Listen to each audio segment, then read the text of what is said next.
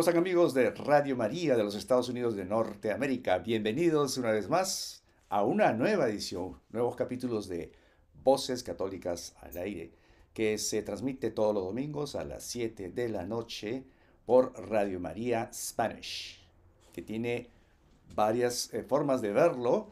Tenemos, ya estamos en Roku TV, así es que esa es una buena noticia también para cada uno de nosotros. Mi nombre es Luis Salas y como siempre contento y feliz, feliz de veras de regresar otra vez a ayudar a esta gran misión de Radio María con nuevos capítulos y por supuesto con nuevos invitados. Y seguramente están viendo ya a, mi lado a padre conocido de nosotros, en realidad ya estuvo un par de veces con nosotros, él está aquí de visita en los Estados Unidos y también es voluntario de Radio María en Lima, Perú el padre Alfonso Obando Manayay. Bueno, ya nos va a explicar eh, qué es lo que hace eh, y cuál es también su misión aquí con nosotros, que de hecho va a ser bastante importante para todos nosotros, lo que él nos va a compartir. Así es que vamos a darle bienvenida al padre. Padre, muchísimas gracias por visitarnos una vez más. Washington. Muy, muy bien, muy bien, Luis. Aquí estamos nuevamente con la gracia de Dios, llegando a Estados Unidos para poder cumplir una misión y por supuesto muy contento de esta entrevista ya que es una eh, forma de poder eh, llegar a muchas personas, sobre todo con el ánimo de enseñarles, evangelizarlos y sobre todo mantener la fe de tantos amigos, hermanos que ya están en la sintonía. Claro que sí, padre. Y seguimos con los programas de Radio María en Perú. Claro que sí, siempre Radio María es una fuerza muy, muy especial y nosotros a través de la Santa Misa, a través del Rosario o también de alguna entrevista estamos atentos siempre a compartir con la radio, pero unidos en, la escucha con mucha gente. Gracias a Dios en mi parroquia hay una retransmisora lo cual eh, permite a la gente tener la señal fresca, potente y directa ahí mismo en la ciudad donde yo trabajo. Amén. Bueno, pues entonces ya estamos ya eh, bien presentados y queremos pedirle al Padre eh, que nos regale una oración de inicio. Sí, vamos a iniciar esta programación de hoy con una eh, invocación. En el nombre del Padre y del Hijo y del Espíritu Santo. Amén. Hermanos, nos ponemos en actitud pues de encuentro con Dios, pero invocando su presencia tanto para nosotros que estamos aquí en entrevista como para todos aquellos que están escuchando para que puedan entender el mensaje. Ven Espíritu Santo, llena los corazones de tus fieles, enciende en ellos el fuego de tu amor. Envía tu Espíritu y todo será creado y renovarás la faz de la tierra.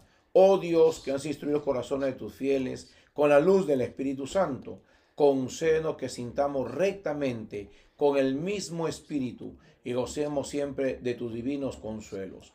Por Jesucristo nuestro Señor. Amén. Que esta entrevista sea pues en el nombre del Padre y del Hijo y del Espíritu Santo. Amén. A la orden. Amén. Muchas gracias, Padre. Bueno, eh, quiero anticiparles que eh, tenemos también otros invitados aquí que nos rodean en la casa donde el Padre está rodeado. Tenemos a dos preciosas mascotas muy simpáticas que nos han recibido eh, ¿Cuáles son los nombres de aquí ah, sus amigos, padre? Zoe, la mayorcita, y Bailey, el más chiquitín, juguetón, por eso que está por ahí haciéndole bromas y bueno, ya se tranquiliza por momentos. Sí, sí, la verdad que nos sentimos contentos estar rodeados de animales, animalitos de Dios. Así es que, bueno, entonces eh, vamos a entrar ya en materia de la, de la conversación, pero para eso quisiéramos que el Padre este, nos ayude un poco a conocerlo más, un poquito más, ¿no? sabemos que en las anteriores entrevistas pues eh, hemos hablado de temas actuales, pero no hemos tenido la oportunidad realmente de sentarnos un ratito y de conocerlo al padre aquí para que nos diga, ¿no? ¿Quién, quién es Alfonso o Obando Manayay? A ver si nos dice el padre, este, de dónde es. Bueno, él es de Perú, somos compatriotas, pero este, vamos a conocerlo un poco más, que nos hable un poco de su niñez, eh, de su juventud, me imagino de que padres eh, católicos, una familia católica, ¿correcto? Así es. Así es. Bueno, Luis, claro, hablar de la vida de uno es eh, hablar todo un, historial, ¿no? Ya, ya voy a cumplir prontito, dentro de pocos días, 49 años, en lo cual siempre me trae a mí eh, un motivo de mucho agradecimiento. Personalmente, yo me siento contento con todo lo que he vivido o he logrado o he podido hacer y lo cual es para mí ya una, eh, digamos, una experiencia que doy gracias a Dios, ¿no? Pero también diciendo, Dios mío, aquí estamos para servirte hasta cuando tú deseas, cuando tú lo permitas, pero también a la vez eh, recordando, eh, cada, cada uno pues tiene todo un historial que empieza a veces en un pueblo pequeño, en una comunidad, en un punto de la tierra. Mi pueblo natural es Motupe es una comunidad o un, distrito, ciertamente, donde en el año 74 que nací, eh, eh, tenía, vamos, una condición sencilla, un pueblo eh, o distrito de campo casi, pero con el tiempo ya ha ido desarrollándose bastante mejor. Gracias a Dios mi pueblo ha progresado bastante y se ha poblado muchísimo debido a que hay conexión por ahí con la serranía y con la selva del Perú, lo cual permite que mucha gente haya bajado allá a vivir por tema de comprar tierras, eh, por el tema de las fábricas que hay por allí y otros trabajos, lo cual ha permitido que también la fe pueda ah, crecer debido a que en mi pueblo existe una cruz que fue encontrada en una montaña que está eh, frente al pueblo, eh, se llama la Cruz de Chalpón, le llamamos así, o Cruz de Motupe, que fue dejada por un monje ermitaño eh, hace ya 154 años, la dejó y fue encontrada de una manera, eh, digamos, especial. Es una historia bonita, pero lo importante es que gracias a esta cruz, el pueblo ha recibido no solamente muchas bendiciones, sino que se ha convertido en una devoción, digo yo, mundial, porque inclusive el Papa eh, habló de ella y el Papa Francisco, el Papa Juan Pablo II, y el Papa Francisco eh, tuvo la oportunidad de tener a la cruz cuando llegó a Perú, a Trujillo, eh, pusieron la cruz en el altar mayor, en la parte, digamos, de la parte de atrás de los celebrantes, ¿no? Y delante estaba la Virgen también de la Virgen de la Puerta. Bueno, y, eso para mí como motupano fue muy grande. Y cuando yo crecí en este pueblo, el pueblo siempre camina alrededor de la devoción de la cruz. Es muy importante, ocupa un lugar fundamental en la vida de todo poblador motupano. Los que no son motupanos, claro, no lo van a sentir, pero eh, yo lo sentí ya desde el vientre materno, digo yo, y he ido creciendo desde muy pequeño, me acuerdo, en torno a su festividad, en torno a su devoción, al cerro donde cada año se peregrina con todas las familias, digamos, para poder encontrarse con la cruz. He ido creciendo allí y he hecho toda mi primaria, mi secundaria en Motupe, pero luego ya cuando fui eh, miembro activo de la parroquia, porque claro, íbamos a misa, mi, mi, familia claro es católica, ahí donde encontramos la posibilidad de ser un acólito, ahí donde empieza el tema de mi vocación porque gracias al, ser monaguillo he podido actuar en un montón de, acciones de la iglesia eh, y tuve ya cada día, conforme iba creciendo en, tiempo de secundaria, me daban más responsabilidades y ahí pude ya asumir eh, algunos cargos dentro de la iglesia, pero como jovencito. Y el sacerdote me dijo, oye, ¿quieres ir a una convivencia que hay del seminario? Y fue algo claro que yo en primer dije, uy, ir a, ir a la ciudad grande, a Chiclayo, que era la ciudad, no, no me causaba tanta, eh, tanto deseo, porque uno siempre vive en su pueblito y de repente decidí, en mi familia me apoyaron definitivamente, y en el seminario eh, me quedé feliz cuando hice la primera convivencia, le dije yo quiero quedarme acá, y aunque me dijeron, estás muy chiquillo, tienes que volver el próximo año mejor que crezcas, yo le dije, no, yo quiero quedarme acá y acá mismo quiero empezar mi formación. ¿Cuántos años más o menos tenía Yo tenía 16 años todavía, 16 añitos, ¿no? Recién terminaba la secundaria, recién. Y entonces ya gracias a ello eh, he podido ya ingresar en el seminario em, con otros amigos que justo eh, vamos a cumplir ya 25 años sacerdotes, ya a pocos meses. Y de repente eh, hemos ido formándonos en un seminario de muy buena formación. De verdad, Chiclayo tiene buena doctrina, tiene buena eh, vida, digamos, familiar como seminaristas. En ese tiempo estudiábamos todos, todos en el seminario, no, no salíamos a una universidad, a otro sitio, a clases, todo era interno. Y hemos crecido entonces en un ambiente muy, muy fuerte, muy bueno, muy de familia y de buena doctrina cristiana. Bueno, dicho esto, ya eh, terminé en el año 98 mis estudios, pero me ordenaron todavía en el año, a fines del 99, eh, perdón, el, el 15 de agosto del 99, para, eh, con motivo del jubileo del año 2000. Necesitaban, todavía me faltaban meses para cumplir los 25 años, pero me dieron una, un permiso para ya ser sacerdote y comenzar a trabajar, como dije, con motivo del jubileo 2000 y eso lo tengo claro grabado, ¿no? Gracias a Dios he ido trabajando, eh, no en muchas parroquias, pero sí en varias parroquias, donde he ido desarrollando mi labor pastoral, eh, como dije, con muchas bendiciones de parte de Dios para servirlo a Él. Entonces, eh, eso es lo que puedo contar en este momento, pero ahí estamos. Claro. No, claro que sí, padre, muy interesante, porque este, básicamente ya, ya tenía todo un recorrido ya establecido desde su niñez hasta llegar a, la vocación de sacerdocio. En otras instancias se ve que eh, surgen todavía ciertas, digamos, este, conversiones, ¿no? cambios de, digamos, de, de dirección con respecto a la profesión que uno escoge. Dice, bueno, pues yo quiero seguir eh, ah, tal profesión y todo eso, y después, cuando, incluso cuando ya están en la misma profesión, se dan cuenta que eso no es la verdadera vocación que han tenido, y ahí donde empiezan a realmente eh, a ver de, otra manera, ¿no? de, una manera distinta, eh, y reconsideran la vocación, y en muchos casos se ha visto de que hay sacerdotes que han sido primero este, médicos, abogados, ingenieros, así. Pero en su caso muy, muy interesante, padre, muy importante. Usted ya desde que nació básicamente estaba ya prescrito que usted tenía que ser. Claro, en los, en los, planes divinos es así, ¿no? En los planes humanos, digamos, como que uno de joven, claro, tiene diferentes aspiraciones, visiones, porque uno de joven, claro, conforme va mirando eh, la vida, va mirando experiencias, uno a veces se interesa por algo, ¿no? Yo, claro, yo tenía primero eh, el interés, no sé, por ser piloto en la FAC de aviones, ¿no? Eh, y mi familia, claro, me decía muy bien, muy bien. después me dio por la gana de ser este abogado, ¿no? Eh, todavía jovencito, pero eso era una cosa todavía como una emoción. Y ya todo se fortaleció, claro, cuando dentro de la iglesia, ahí viene lo interesante, fui fortaleciendo a través de unas revistas, eh, lo que me ayudó mucho a comprender mejor la vocación de servicio, sobre todo así, era leer las revistas de los combonianos que llegaban a mi parroquia, eh, Misión Sin Fronteras se llamaba así. Y leía pues siempre con mucho interés las páginas de trabajo en África, en, también en América, etc. Y eso fue a mí eh, enriqueciéndome el deseo de poder ayudar a los demás, de, dar mi vida para servir.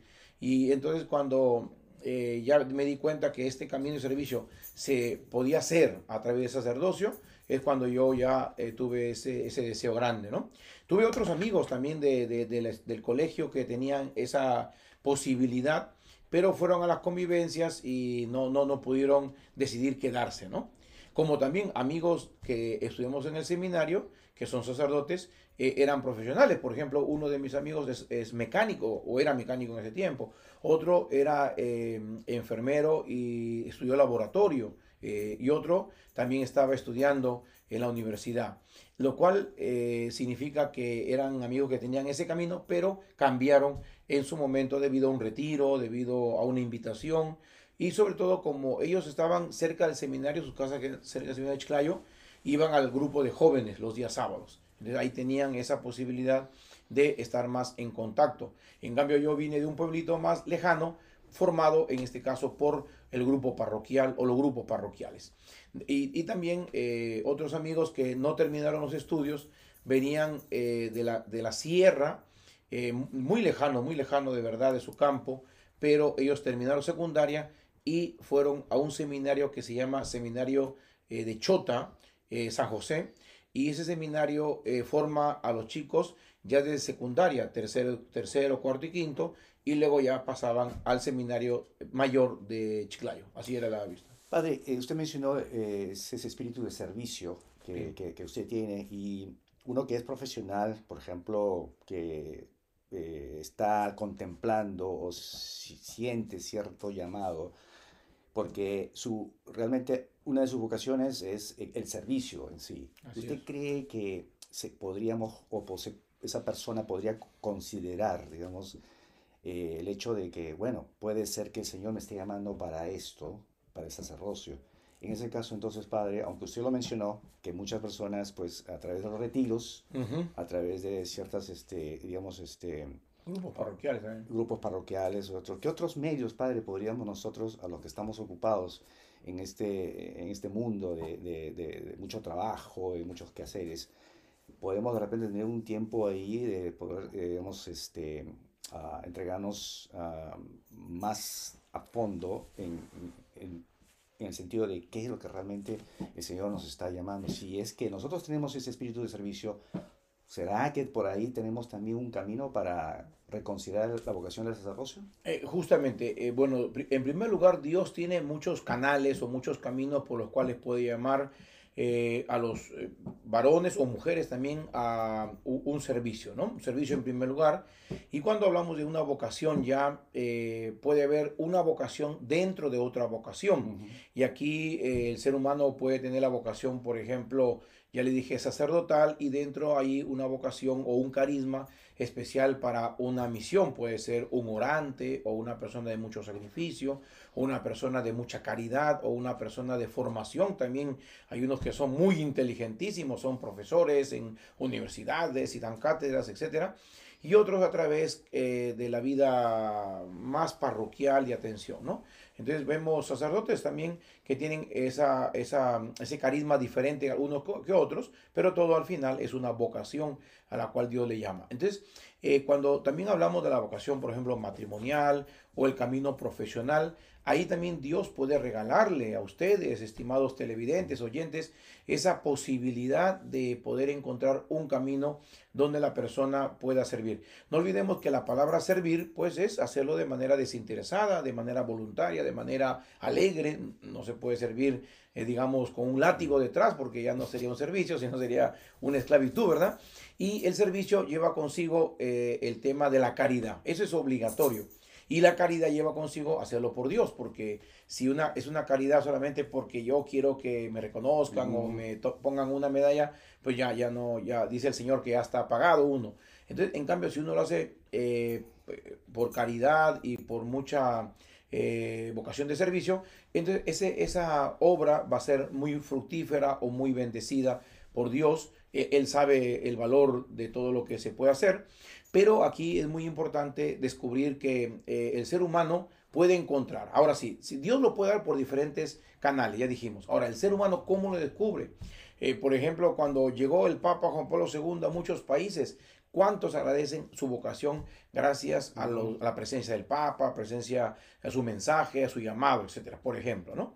En la Jornada Mundial de la Juventud. Entonces, todo evento, eh, un, una película, este, este programa, eh, no sé, una canción, un retiro espiritual, el grupo juvenil, eh, el que también hayan promotores vocacionales, van a ayudar a que se promuevan las vocaciones, en primer lugar, al sacerdocio.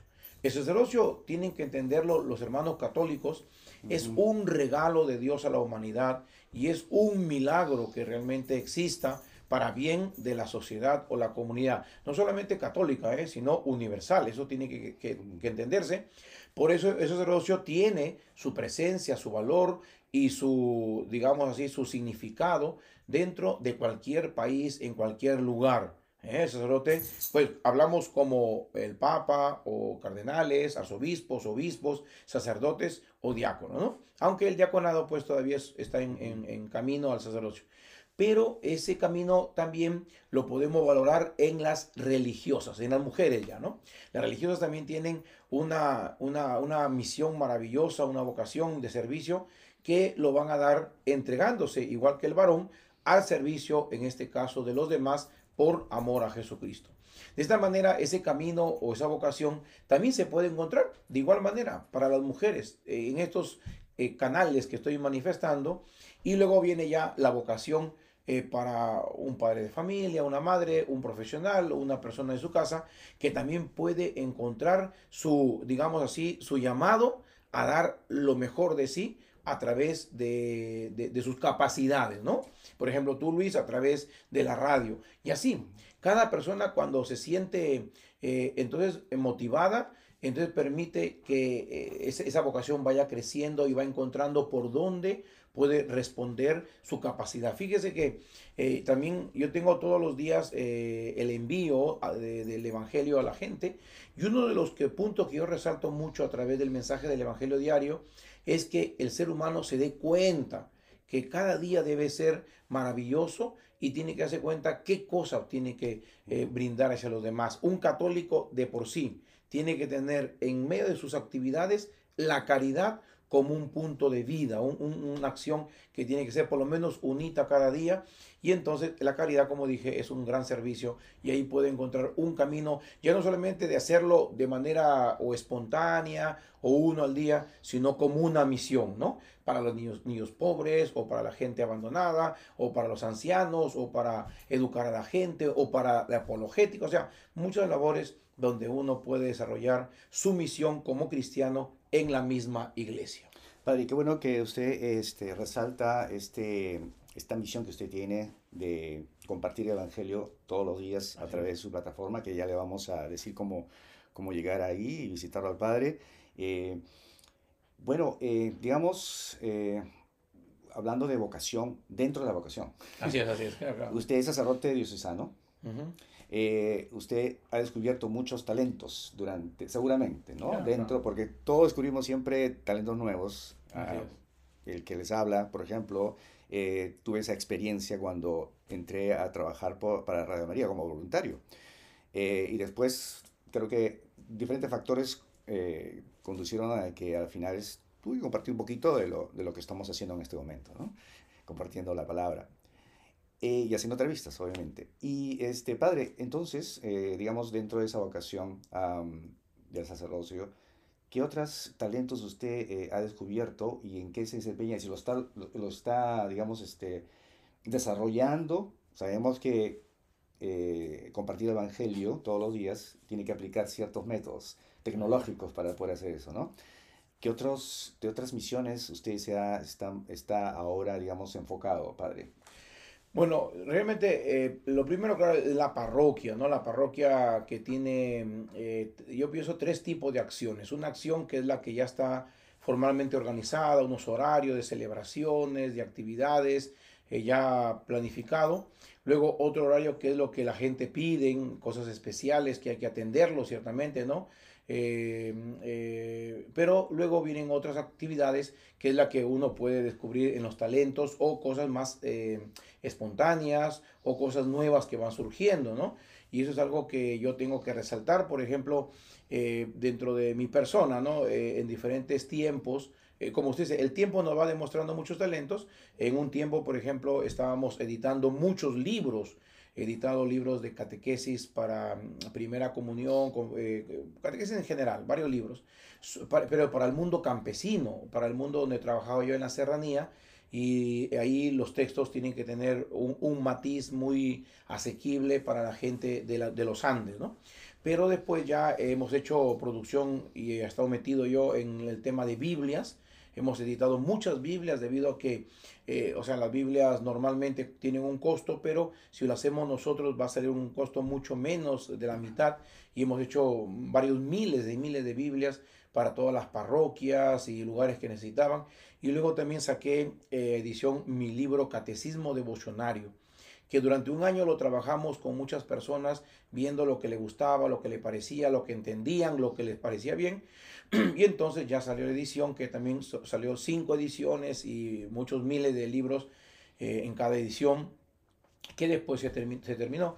Y también después eh, editar cancioneros, también libritos cancioneros que eran muy populares en los tiempos mm, de, aquella época, ¿no? Ya luego se dejaba esa edición eh, de, digamos, de miles para editar diferentes textos, pero en tamaño más corto. No dejo de editar libros. Por ejemplo, hay un libro que usamos ahora nosotros que se llama El Rosariero, ¿no? Que usan mucho los campesinos cuando fallece una persona y están cantando el rosario, cantando el rosario dura dos horas y están a la, eh, ¿cómo es que se canta? Leyendo eh, algunas frases en poesía y oración también son de eh, toda la pasión de Cristo, la pasión de Cristo, María presente, los apóstoles, y se reza el bendito, se reza ahí o se canta el credo, la salve, bueno, y se reza lógicamente el rosario normal. Estos eh, libritos son muy queridos por la gente, eh, lo, rezan los que saben, los que saben cantarlo, son notas musicales muy simples, pero a la vez es necesario. Bueno, en toda la provincia donde yo trabajo. Y luego también el libro de los bautismos, con lo cual es un librito nuevo que permite que los padrinos, papás tengan un, eh, un resumen de lo que es el bautismo y la gente lo lleva. Eh, mucho más en la pandemia lo hemos distribuido un montón porque la gente no podían acercarse y se daba el libro, lo estudiaban en casa como charlas de bautismo, por ejemplo. ¿no? Un libro muy, muy didáctico. Bueno, después ya cuando hemos empezado la pandemia me he dedicado a difundir el Evangelio y ante la gravedad de la pandemia me he puesto a hacer las plegarias. O sea, junto al Evangelio van las plegarias eh, en audio mayormente. El Evangelio se edita en, en video también. Y eh, me he conectado con emisoras, con amigos que tienen paquetes, digamos, de, grupos. Y ahí se, se, se transmite eh, también las plegarias a muchísima gente, donde yo voy rezando todos los días un grupo de oraciones, mayormente son los salmos de oficio de laudes, y luego aplica otras oraciones y ya después vienen las plegarias o las peticiones. Entonces me envían de todas partes, de todas partes del mundo, digamos así, mis amigos o personas, eh, quiero que rece por fulano de tal, por fulano de tal, fulano de tal. Entonces ya lo junto yo cada día y luego hago ya la lista oración de salud y oración de difuntos, digamos. Todo eso va a durar 11 o 12 minutos las plegarias, ¿no? Y eh, lo importante es que mm, Gracias a ello hemos estado orando durante tiempo de pandemia y ahorita estamos en la oración del mil, 1572 eh, plegarias ya, o sea, ahí sin romper día por día, orando, orando con la gente. Entonces la gente ya en su casa lo ponen y van orando también ellos y nos acompañan a orar por las intenciones que estamos poniendo ahí, por ejemplo, ¿no? Y además del Evangelio, que el Evangelio se compone de leer el Evangelio del día, de hacer un pequeño comentario y leer el santo. ¿Y por qué yo lo hago el santo? Porque digo, el santo aplicó el Evangelio. También nosotros podemos aplicarlo un día el Evangelio porque el Evangelio está hecho o está dicho para nuestra vida. No está hecho solamente decir, ay, qué bonito, qué precioso, sino algo más que eso, ¿no? Y entonces, eh, así, y luego tenemos otros, otras capacidades que Dios nos bendice. Por ejemplo, mi campo de acción es con los niños, ¿no? Con los niños y por eso tenemos, por ejemplo, el comedor parroquial, hacemos campañas navideñas, excelente, yo estoy feliz. Y a, eh, a veces me, me, conmueve ciertamente cuando encuentro a los niños en el campo que reciben su juguetito y lo miran y lo revisan, etcétera, o una muñeca, un carrito, depende, ¿no? Y compartir pues la chocolatada. En el Perú es muy popular darle chocolate a la gente, su panetoncito que le damos unos chiquititos así personales, sus dulces, su canchita, sus y luego le regalamos ropita. Entonces, toda esa campaña lo hacemos con un grupo de voluntarios que son jóvenes, todos ellos, y nos vamos, el año pasado hemos ido, por ejemplo, a 24 pueblitos, 24 todos los días, uno, dos, no, uno, dos. Empezamos el 11 de diciembre y terminamos más o menos el 6 de enero eh, de ir a diferentes comunidades, ¿no? Ahí le hacemos su misa, le hacemos su, su animación, que le llamamos su, su fiestecita ahí en el lugar puede ser una capillita, puede ser un, no sé, donde nos presten en cada pueblito, y ya la gente están preparando ya las ollas con la leñita ahí, eh, lo que es ya el, el, chocolate y todo aquello, ¿no?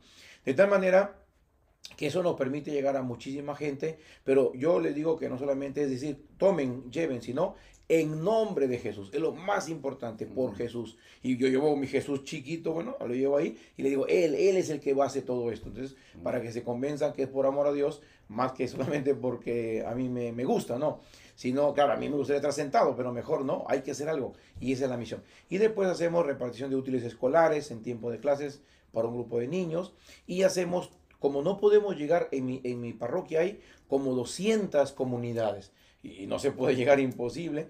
¿Qué hacemos? Cada año vemos un grupo, un grupo, ¿no? Mayormente yo voy donde hay, hay, necesidad en todas partes, pero vamos donde está la gente humilde y cada mes vamos a pueblitos que no podemos llegar durante la Navidad. Entonces vamos ahí, como recién estuve en dos pueblitos, uno se llama, por ejemplo, ¿no? Para decir El Bosque y otro se llama Chugur de Selendín. Ahí hemos estado actuando con los niños y, y la gente eh, por ejemplo, hay un pueblito que parece que no hay nadie, está todo vacío, ¿no? Y con el parlante, vengan hermanos, hemos venido de la iglesia a traer ayudas. Y al momento, 80 personas. ¿De dónde salieron ustedes? Estaban, claro, es una comunidad muy alta, hace mucho frío, por eso que la gente no está en la calle, mayormente están en su casa un poco abrigados, pero es gracioso, pero a la vez una buena obra. Así es. Por ejemplo, hasta ahí le digo yo como una posibilidad. Y luego venir a Estados Unidos para mí es una oportunidad de conseguir ayuda. ayuda para, para nuestro pueblo. Miren qué, qué bonito solamente decir de manera rapidita. Eh, gracias a Dios, bueno, allá yo trabajo eh, a 2.500 metros de altura, hasta 3.500 o 4.000 llega la parroquia. Hay que subir y entonces eh, la movilidad nuestra es un autito que se está dañando mucho.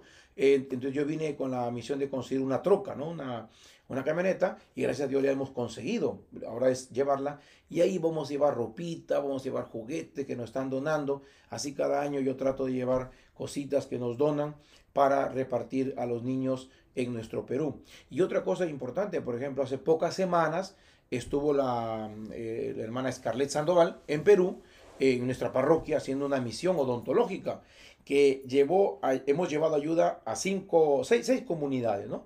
Eh, y en cada pueblo han hecho eh, curación de los dientes, eh, limpieza, extracciones y luego también se ha hecho donación de, de, lentes para la gente. Eh, se ha hecho también corte de cabello, eh, se ha hecho también donación de sandalias, juguetes para los niños. ¡Wow! Una misión muy, muy bonita. Yo creo que a 500 personas por lo menos hemos llegado en esos días con Scarlett Sandoval, la, quien, quien se quedó muy feliz porque la gente también le correspondió con su cariño, con su estimación. Y luego nosotros felices de la gran ayuda que se pudo brindar a la gente. Así es. Padre, gracias, gracias por eh, compartir también a a la audiencia de lo que usted hace y la necesidad que usted también tiene, eh, donde, bueno, eh, hace su labor pastoral. Y la verdad que, ojalá hermanos, ustedes también puedan ayudarle al Padre desde donde están. Gracias. Y vamos a darle la información de cómo, cómo ubicarlo en las redes. Así que, Padre, me vas a acordar al final. Si ya, ya, sí, sí, el WhatsApp sobre todo más fácil. Exactamente. Bueno, eh, Padre, hablando de, del, del, pueblo de Dios, y nuestros pueblos, en lugares así un poco remotos también. Eh, y la religiosidad es un tema que a veces este, eh, no lo tenemos muy claro. Las devociones populares, eh, los hermanos separados, le, decimos así, o los esperados, siempre, digamos, este, usan eso como pretexto para criticar a la Iglesia Católica, eh, nos dicen que nosotros pues eh, adoramos a las imágenes, adoramos eh, a, a, los ídolos, en este caso a los santos, ¿no? Pero obviamente sabemos que eso no es así. Así es. ¿no? Pero que este, es un desafío, es un reto para todos nosotros. y esto tenemos que también despertar conciencia, ¿no? de que también tenemos que ayudar a, a, reeducar nuestra, este, eh, a nuestros hermanos que no saben más o menos eh, el tema esto de, la diferencia entre adorar y, hacer reverencia. Puede ser que en lugares muy remotos en, nuestros países eh, todavía las personas quizás estén más abocados a un, a, a un santo y no saber realmente que es Cristo a quien nosotros adoramos, ¿no? ¿Cómo podríamos nosotros, Padre, nosotros, o sea, ya que más o menos he, enfatizado algo, pero usted, ¿de qué manera nos podría aconsejar, ayudar y hacer que esta, esta, esta problemática se, se, resuelva de una manera tal, claro, tenemos que estudiar, tenemos que formar, formarnos en la fe más, pero ¿cómo podríamos ayudar? Eh, sí, justamente, eh, Luis, es muy importante a nuestros oyentes o televidentes decirles que todo protestante, protestante primero, eh, va a entender, y él lo sabe, que la iglesia en su doctrina nunca eh, ha dicho, ni lo dirá tampoco, que hay que adorar, en este caso, una imagen, un santito o una representación, voy a decir, religiosa. Eh, y todos saben que el único adorado es el único Dios, porque somos monoteístas, el Dios que es Padre, Hijo y Espíritu Santo, tres personas en un solo Dios verdadero, y la iglesia lo, ha predicado desde el inicio, continuando la, doctrina judía también que tiene una, un solo Dios, ¿no? De tal manera que eh, ellos están convencidos, los protestantes, ellos no nos van a hacer ningún problema, van a respetar, saben que las imágenes son una representación, ¿no? Pero cuando ya vamos al mundo del, del sectarismo, del evangelismo sectario, y ahí cambia toda la figura, en este caso, de los eh, eh, fundadores de las diferentes eh, congregaciones. Podemos llamar iglesias, pero con minúscula, porque la única iglesia es, la, la, iglesia fundada por Jesús y ellos no han sido fundados. Bueno, lo importante aquí es resaltar que ellos utilizan como un, un, caballito de batalla y como un punto, no solamente de, de, que ellos a la Iglesia Católica le quieren corregir, sino que ellos quieren buscar adeptos a través de ese golpe duro que quieren dar, a través de justamente lo que la gente más puede tener esa devoción, esa religiosidad, que es lo que vamos a explicar ahorita mejor. De tal manera que ellos buscan entonces en sus predicaciones utilizar las citas bíblicas, especialmente de Éxodo, de no fabricar imágenes pues eh, diferentes, ¿no? ni, no solamente de, una persona, sino también de animalitos o de, no sé, seres, una planta, por ejemplo, ¿no? Entonces, de hecho, de hecho que ellos se dan cuenta de que la iglesia no lo adora, pero ellos lo toman como eh, que toda la iglesia lo predica eso, y no es así, ¿no? Ahora, que algunas personas utilicen el término adorar una imagen ya en la iglesia católica, no es que ellos estén adorando, sino simplemente que ellos están haciéndolo como si fuera una, eh, un, signo de respeto, solamente que la palabra adoración es muy, muy popular o muy fácil de, pronunciar o de, de, recordar, más que la palabra veneración. ¿no? Porque ellos tendrían, los católicos tendrían que hacer esa diferencia, pero como tú dijiste, por falta de formación o falta de una guía es donde ellos eh, confunden los términos, pero no olvidemos que ya la palabra adorar significa que uno reconoce en ese objeto, en ese ser, en esa persona, que es un Dios, ¿no? Y entonces entre los católicos nadie le puede decir, oye, San Martín de Porres es un Dios. Sí, sí, San Martín de Dios es un Dios. Por lo tanto, nuestra iglesia es politeísta. No, no, no, no. No lo van a decir ni un católico así. Solamente que lo utilizan como un, eh, como un signo de respeto hacia lo religioso o espiritual. Ahí está, un, un problema de términos. Pero como le dije, aquí viene el campo ya de los sacerdotes, el campo de los pastores de la iglesia, eh, o, los, responsables como catequistas, etcétera, formadores, eh, para que puedan ellos y, y nosotros explicar. Por eso aprovechamos nosotros a través de las devociones populares explicar. Yo personalmente, hermanos, en, por ejemplo, tuvimos hace poco la fiesta de la Virgen del Carmen eh, en nuestra provincia, que congrega miles de personas. En las novenas se congrega mucha gente para la misa, la procesión que se hace por las calles, y entonces ahí, machacando, ¿no? Que la importancia de la imagen de María no es que nos quita el lugar de Dios o ella es una diosa, definitivamente. Y la gente va a entender porque saben que es así, ¿no? Pero lo, tengo que decir para que entre bien en su cabeza frente al ataque de, los, de, los, de las sectas. Las sectas en nuestra provincia también son eh, varias y cada vez se dividen entre ellos porque no se llevan bien. Mayormente el pleito de las sectas, pues cuando se dividen es por problemas económicos, ¿no? Por problemas del diezmo y no quieren pagar y tienen envidia porque hacen actividades, el dinero no lo entregan, todo. Ahí es la división de las sectas en gran mayoría, ¿no? No es por doctrina, porque ellos van a, van a, van a predicar casi lo mismo, casi. Ninguno va a predicar lo mismo, porque cada uno va a buscar un cambio. Pero el caballito de batalla va a ser el tema, por ejemplo, de las imágenes. Entonces, cuando tenemos esas devociones populares, eh, nosotros tenemos, por ejemplo, celebraciones eh, en el campo, donde se reúnen 300, 500, 400 personas.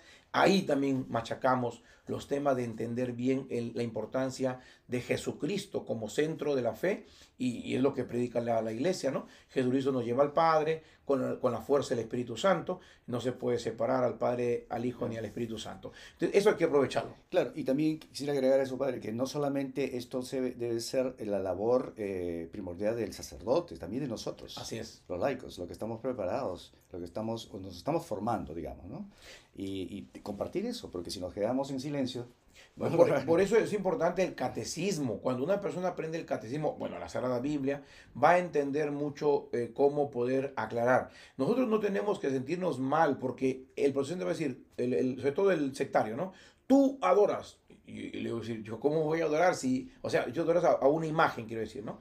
Ahora, no olviden que las imágenes también tienen un significado, en primer lugar religioso por orden divino y las imágenes están presentes a través de la Sagrada Escritura, así es que nos basamos en torno a la Escritura, pero las imágenes también tienen una importancia en torno a la historia de la iglesia. Que sepan ustedes, hermanos, que eh, ya en la fundación de la iglesia, en el siglo II, III, hubieron los famosos iconoclastas, que era una corriente de pensamiento eh, o filosófica y religiosa, religiosa que querían quitar todo tipo de imágenes de las iglesias que recién se estaban construyendo con el fin de hacer supuestamente caso a la prohibición de Éxodo.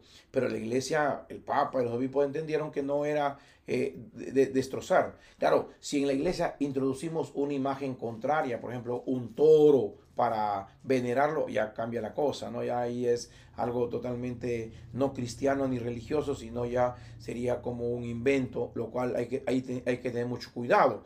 Ahora, que un pueblo también eh, convierta, tú dijiste también esa frase, convierta a, a su santito como si fuera lo máximo, ya sería una confusión muy grande, como un borrachito, me acuerdo en un pueblito que celebran a San Agustín, ¿no?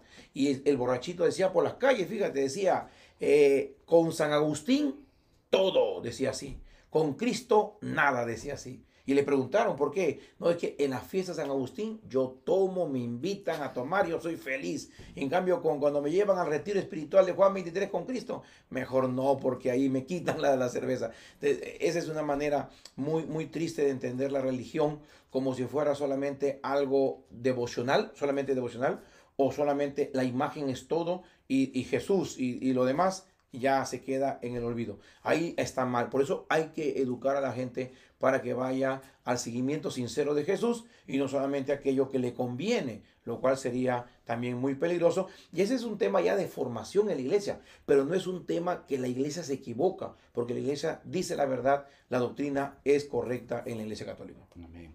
Gracias, Padre, por ayudarnos a entender un poco más sobre eso. Y bueno, pasemos rápidamente a otro tema, ya que el tiempo pasa volando. Sí, creo que Tenemos un, escasos minutos. Y aprovechando que usted está con nosotros aquí y, es un privilegio, la verdad, Padre. Muchísimas gracias por esa oportunidad. Eh, hablemos lo que está pasando en el mundo en estos momentos. Eh, pero antes de eso quisiera que nos explique un poco, Padre.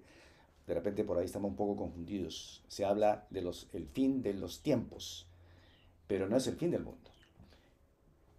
¿Por qué el fin de los tiempos? Eh, bueno, yo, pienso que tienen que todos entender que en todo ser humano van a haber tres finales, tres finales. Mm. Eh, el primer final es el, personal, eh, voy a decir así, cada uno un día se va a terminar y no tenemos que tener miedo al fin del universo, del mundo, sino cada uno prepararse para su fin personal, que creo que es lo más seguro y más próximo que va a existir, como ya lo han pasado muchas generaciones, ¿no? Y luego el tema del fin de este, de este mundo, eh, en el sentido, la Biblia habla que este mundo va a ser renovado. No es el fin del mundo como tierra, como material, sino como el mundo, digamos así, eh, de todo lo temporal, de todo lo que es el pecado, de las limitaciones. Esto tendrá un fin eh, ya para que se renueve todo en Cristo. Va a haber un cambio total. Eso es tema de fe, tenemos que creerlo. Y luego el tercer fin es ya ese fin que nosotros tenemos que, eh, ya para todo el universo, ya el, juicio universal en otras palabras, donde Dios pues enviará al, mal, al mal, la muerte y al demonio, a su infierno, ahí se cancelado. Y entonces reinará, eh, eh, el reino de los cielos será en la tierra totalmente instaurado, ¿ya? Eso tenemos que entenderlo bien según lo explica pues Jesús y el Apocalipsis, pero lo más importante que hay que resaltar ahorita es que los, los eventos que existen en la actualidad eh, son muy tristes de verdad, eh, pero no podemos decir que ya es el final de este mundo. Eh, yo le pido a ustedes que sepan que este, este temor no solamente es algo que pasa hoy, ya pasó en el siglo I, fíjense, eh, la Iglesia Católica pensó también lo peor. En eh, para el primer milenio, en el, para el año 1000, mucha gente también se preparó para el final. En el año 2000 también hubo toda esa, esa voz de que el fin del mundo ya llegaba, ¿no? Que se iban a atascar las computadoras, que iba a venir el final. Y algunos protestas, o sectarios mejor, han, han propuesto diferentes fechas, ¿no? Que ya en tal fecha se va al fin del mundo, vamos a tal montaña a esperar al Mesías que ya llega. Todo eso es algo muy, eh, digo yo, muy malo que, que, lo digan. Por lo menos la Iglesia Católica no está predicando eso. Simplemente hay que estar preparados para cuando Dios quiera. Y lo que dice Jesús, dice, no se pongan tristes, más bien levanten la cabeza porque se acerca su liberación. O sea, pasaremos de un mundo pues limitado a un mundo totalmente renovado y eterno. Pero lo más importante es también saber que en las redes, hay un montón de pastores. Ese es, como un show que están predicando, ya se acerca al final, eh, la guerra de, Israel especialmente. Este, entonces, todas esas eh, tendencias que meten miedo en la gente y hablan, por ejemplo, de la famosa teología del arrebatamiento, ¿no? Que ya Cristo viene, Cristo se acerca y va, a sacar a uno, lo va a llevar a uno, otro lo va a dejar. Es esa doctrina eh, precipitada es lo que hace que esos señores saquen buenos fondos económicos, de verdad, porque la gente la tienen atemorizada. Yo conversaba con una señora adventista y le, decía, hermana, ya viene, ya viene el fin del mundo, prepárese. Y la hermana me decía, sí, padre, tiene razón, porque ya los signos de los tiempos están. Entonces, ese tema de que se predica en sus eh, templos es algo realmente muy negativo y lo que tienen que hacer es vivir en paz, solamente vivamos en paz como hermanos.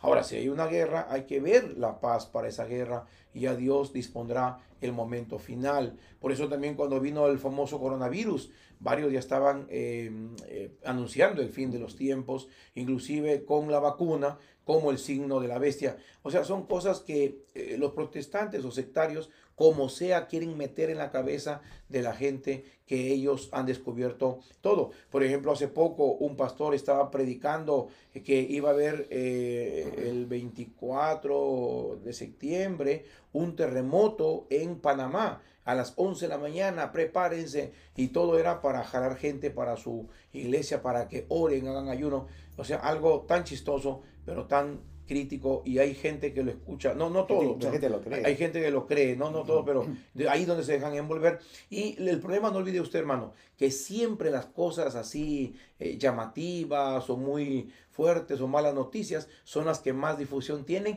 que las buenas noticias o los buenos mensajes pacíficos, porque dicen, no, tranquilo, en cambio lo otro, avisen, eh, eh, entonces ya se, la gente se desespera y le llama la atención. Sí, es padre. Bueno, padre, se nos acabó el tiempo. Sí, el tiempo, el tiempo. Eh, pero yo creo que esto vamos a tener que programar una, otra entrevista más. Con mucho gusto. Eh, si Dios permite. Y, y, bueno, quisiéramos, antes que ya habíamos dicho que por favor nos, eh, nos diga cómo llegar a sus medios, a, a sus redes para poder seguirlo, padre. Eh, sí, por favor. bueno, yo, yo, le, yo le digo con todo cariño que si es posible conseguir, primero una comunicación, ¿no? Porque eh, yo personalmente le digo, estoy a la orden, eh, siempre recibimos como sacerdotes consultas para dialogar sobre temas familiares, temas matrimoniales, o temas, por ejemplo, de un enfermito que quiere rezar, o la lista de sus nombres, con todo gusto y con toda libertad le podemos atender. Sé, que estamos siempre ocupaditos, pero eso no quita que en su momento vamos atendiendo todos los, eh, todos los mensajes, ¿no? Por ejemplo. Y también eh, eh, estamos para mm, transmitir algunos rezos que ustedes desean. Lo podemos preparar con mucho gusto, ¿no? Y también, hermanos, me pueden buscar en el Facebook, ¿no? Alfonso Obando Manayay. Así está mi, nombre, ¿no? Ahí lo ven ahí en la pantalla. Ah, ya. Alfonso Obando, Manayay. Y también mi número de WhatsApp del Perú es eh, más 51, ¿ya? Es el código del Perú. Y luego 97 951 3000 es mi número para poder contactar, que el WhatsApp para mí es lo más práctico de verdad. No tengo otra red por ahora porque el tiempo no da quizá para tener otras redes disponibles, eh, pero sí esto. Mi correo también por si acaso es padre Arón, A-R-O-M, ¿no? Y arroba hotmail.com, a padre Arón, y ustedes pueden consultar también. Muy bien, padre. Bueno, eh, quisiera por favor, nos dé una bendición. Muy bien, que esta bendición llegue a todos los hogares y que el buen Dios que nos ha permitido hablar en su nombre y para su nombre sea de bendición para ustedes, hermanos, y sus familias, en el nombre del Padre y del Hijo y del Espíritu Santo. Amén. Amén. Gracias, hermanos. Gracias, Padre. Hermano, Un gusto tremendo tenerlo otra vez, aquí está. Padre, y la próxima vez vamos a este, hablar de otros temas tan importantísimos que el Padre nos va a ayudar a entender. Nos vemos entonces en el próximo programa de Voces Católicas al Aire. Gracias.